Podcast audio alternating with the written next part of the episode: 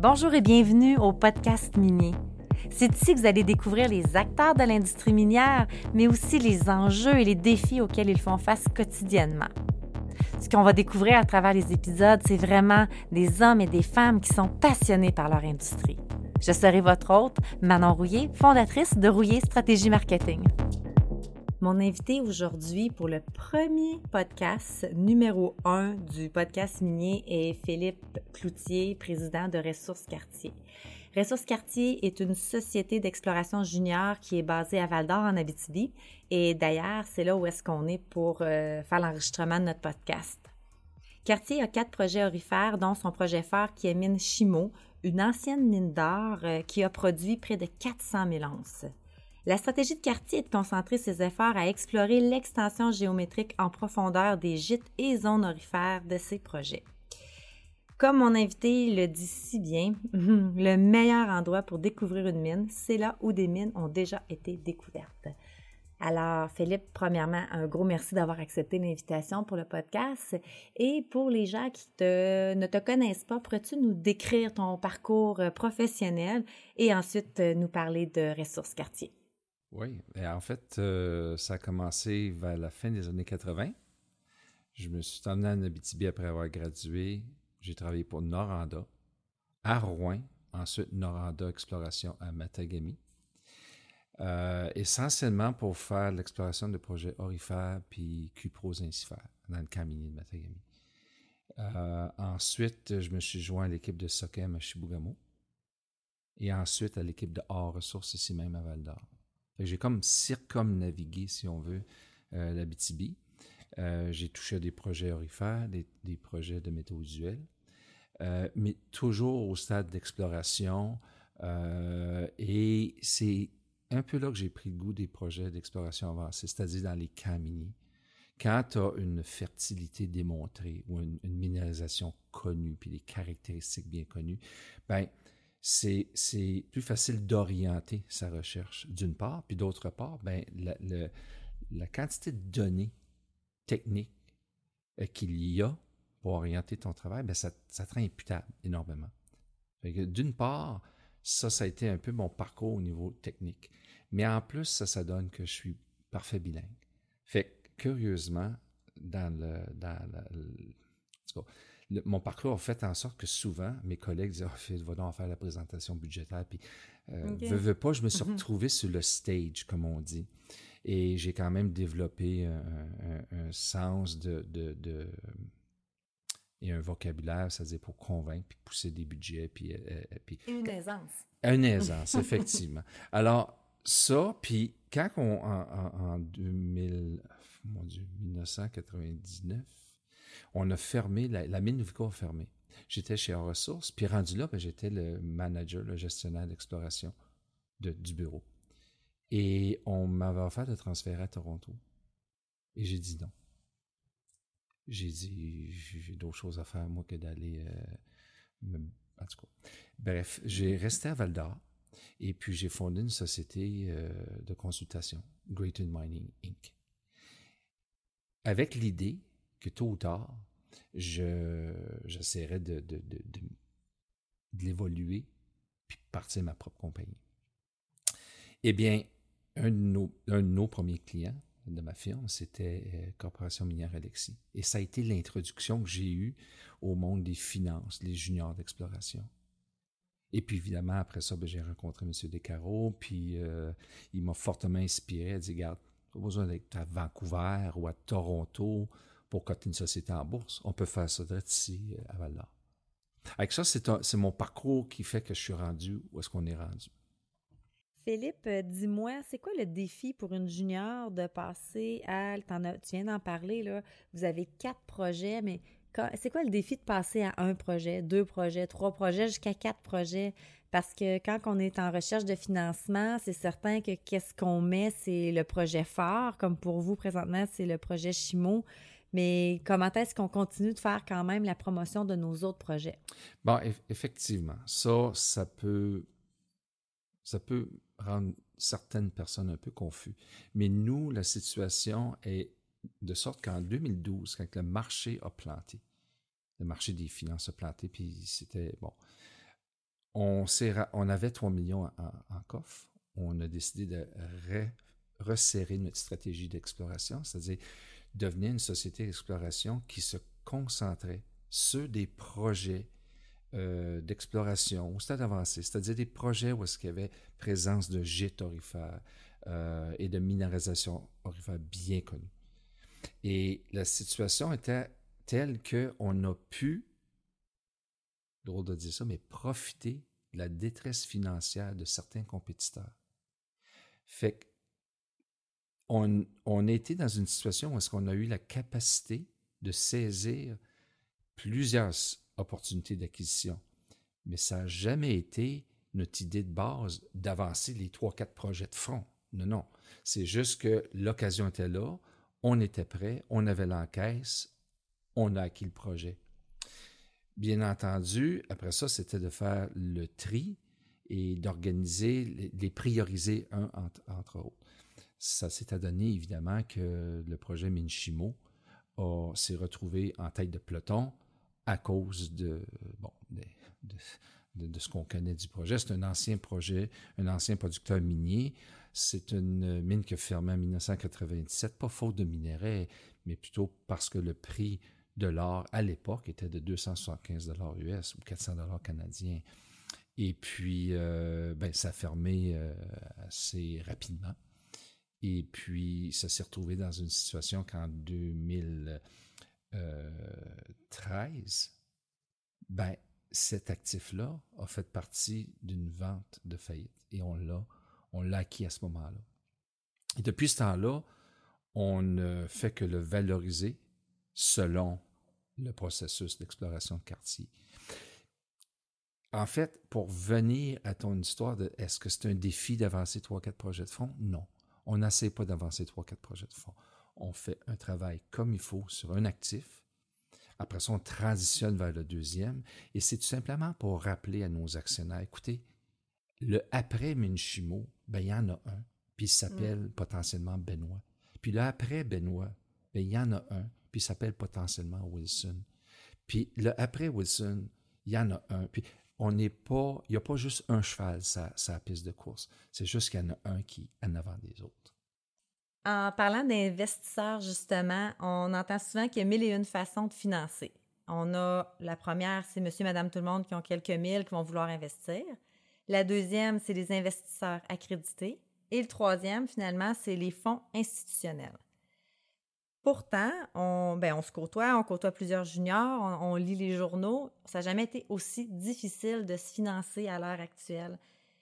J'aimerais ça savoir, Philippe, comment t'expliques que plusieurs sociétés minières qui sont sur le point de décoller, ben, sont toujours euh, sur la piste faute de financement, justement? Oui, écoute, c'est euh, simple, puis ça peut être complexe. que je vais essayer d'exposer de, de, trois, quatre concepts ici. Le premier concept, c'est que tu as tout à fait raison. Il y a le retail, monsieur et madame tout le monde. Il y a les institutionnels, les fonds euh, tels que SIDEX, Sodemex, le Fonds Solidarité, puis certains institutions de Bay Street, Toronto, etc. Et puis les, investisseurs accrédités. Ça cette nomenclature-là n'a pas changé avec le temps. Mais les écosystèmes dans lesquels ça évolue, les écosystèmes économiques et dans lesquels ça évolue, ça, ces conditions-là ont changé. Je m'explique il y a 15-20 ans, les notions de conformité euh, auprès, auprès des banques et des courtiers étaient différentes qu'aujourd'hui.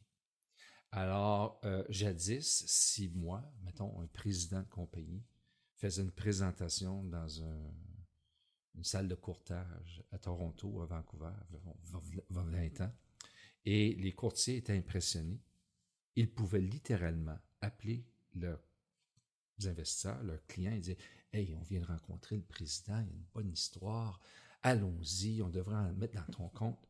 Et il pouvait, il avait l'autorisation de le faire s'il demandait à son client. Aujourd'hui, non.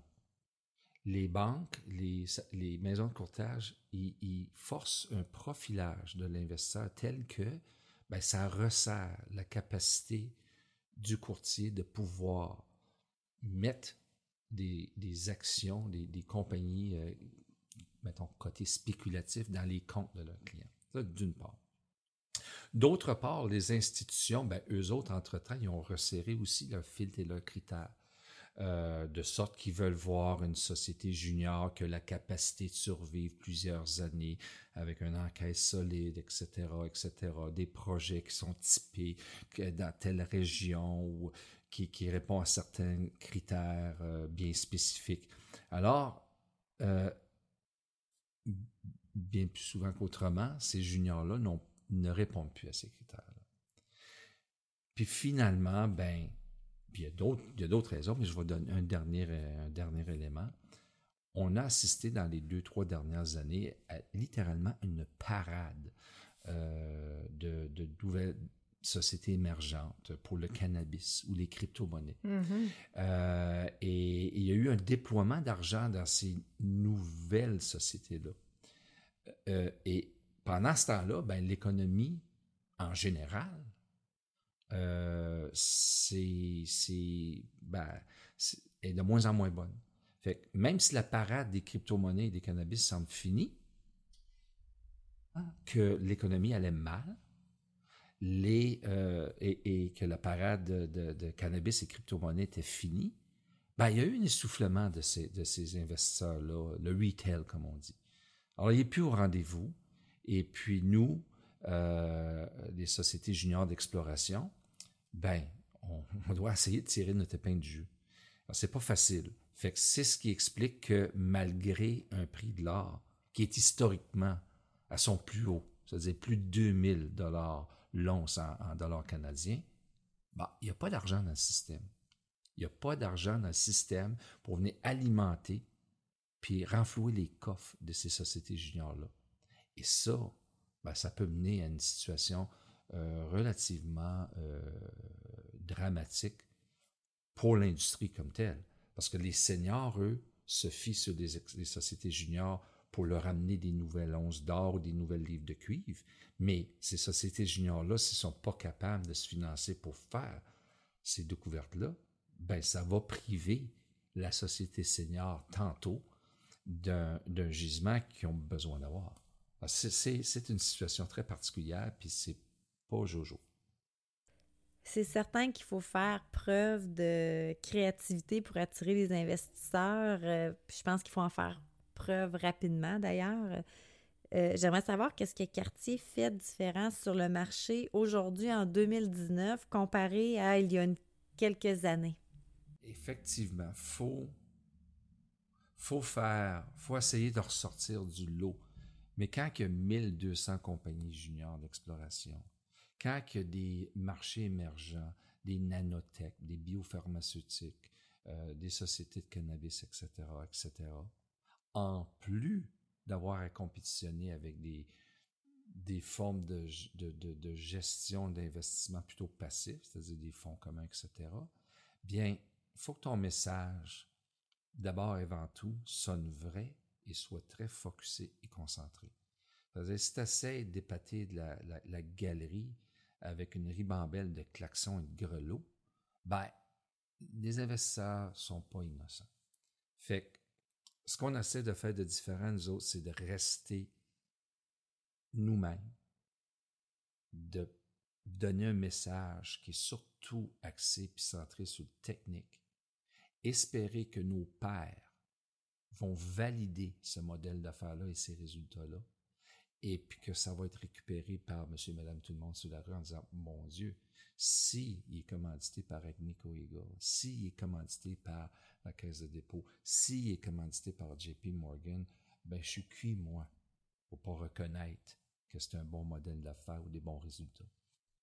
Pour les jeunes sociétés d'exploration minière qui écoutent présentement, quels seraient, Philippe, les trois conseils que tu aurais à leur donner? J'en ai trois. Un, avoir une stratégie de développement d'affaires et d'exploration claire. D'accord? Et rester focusé là-dessus. Évidemment, le deuxième conseil, c'est ne pas se laisser distraire. Des distractions vont venir, peuvent venir de ton équipe à toi, tes collègues de travail. Ils peuvent venir de ton propre conseil d'administration. Ils peuvent venir de, l'auditoire dans lequel tu présentes, dans de nombreuses conférences ou euh, quand tu fais des roadshows, si on veut, avec des, des, euh, des courtiers puis des banquiers. Ça peut même venir de certains blogs puis des trolls. Euh, il faut pas se laisser distraire. Tout le monde va avoir un conseil. En automobile, tout le monde est gérant d'estrade, mais ils sont pas sur la glace en train de patiner et en train d'essayer de mettre la porte dans le but. Ne pas se laisser distraire. Et le troisième, toujours veiller à garder sa passion de bien faire les choses. OK? Un, avoir une stratégie claire. Rester concentré dessus. Deux, ne pas se laisser distraire. Puis il y en a des éléments de distraction. Et trois, veiller à garder sa passion tout le temps. Je crois que je connais la réponse en lien avec le début de l'entrevue, mais j'aimerais quand même euh, que tu me dises, c'est qui la personne qui t'a le plus influencé dans ta carrière? Ça a été euh, une sommité, un monument dans notre industrie, M. Jean Descarreaux. Et puis, je ne suis pas le seul qui a inspiré. Euh, il y en a qui... ce monsieur-là a inspiré certains individus à partir des firmes de consultants qui aujourd'hui sont sont robustes puis offrent euh, de très bons produits et services. Il y en a inspiré d'autres, tels que moi, de partir des juniors d'exploration puis de piloter ces projets-là. Il y en a inspiré d'autres à devenir des chercheurs. Alors, écoutez, on, peut passer là-dessus parce que essayer de décrire ce personnage-là, c'est le sujet d'un podcast en. On a passé en entrevue M. Descarreaux il y a environ, je crois que c'était quatre ans ou trois ans, puis je te dirais même, oui, juste avant qu'il décède, puis je dirais même que de sans, sans être vraiment dans l'exploration, il est venu nous toucher chez Rouillé à toute l'équipe. C'était vraiment un homme exceptionnel. Euh. Avant-dernière question, Philippe, pour terminer cette merveilleuse entrevue, euh, j'aimerais que tu nous dises c'est quoi la prochaine étape pour Ressources Quartier? Ben, je vais te donner une image. Chez Cartier, présentement, imagine-toi un terrain de football. On a travaillé très fort pendant les dernières années. On a porté le ballon tout le long du terrain. On est au 91e berge. On sait qu'on a un toucher entre les mains. Le seul job, c'est pas d'échapper le ballon. Et et Dieu sait que la situation économique peut le faire. Une fluctuation dramatique du prix de l'or pourrait le faire. Euh, plusieurs situations. Ce que nous, on veut absolument faire, c'est enfin récompenser tous les actionnaires qui nous ont supportés dans les dernières 12 ans. C'est-à-dire, certainement qu'on peut les récompenser avec le résultat euh, les résultats de forage de Chaimo euh, et, ou possiblement des transactions à venir. Mais encore, on va repartir l'aventure avec les projets Benoît. Fait que c'est certainement d'essayer et surtout d'essayer de récompenser nos actionnaires. Merci Philippe d'avoir participé au podcast minier et euh, pour les gens qui écoutent présentement et qui ont des questions ou qui aimeraient rentrer en contact avec toi, comment ils le font? Téléphoner ou email. Ça t'ouvre une porte là qui est très importante. Les présidents de compagnie, qu'ils soient publics ou privés, les dirigeants d'entreprise, souvent, on comprend pas pourquoi le monde nous appelle pas s'ils ont une plainte, s'ils ont une suggestion, whatever. On est là pour ça. Puis, ils doivent absolument appeler s'ils veulent de l'information, s'ils veulent se faire rassurer, s'ils ont un commentaire, une critique, tu es le chef du département des plaintes, puis tu es le chef de la direction. Alors, pourquoi isoler cet individu-là? Appelez-les. Ces femmes-là, ces hommes-là, ils vont redoubler d'efforts pour bien servir leurs actionnaires. C'est tout ce que j'ai à dire. Merci Philippe.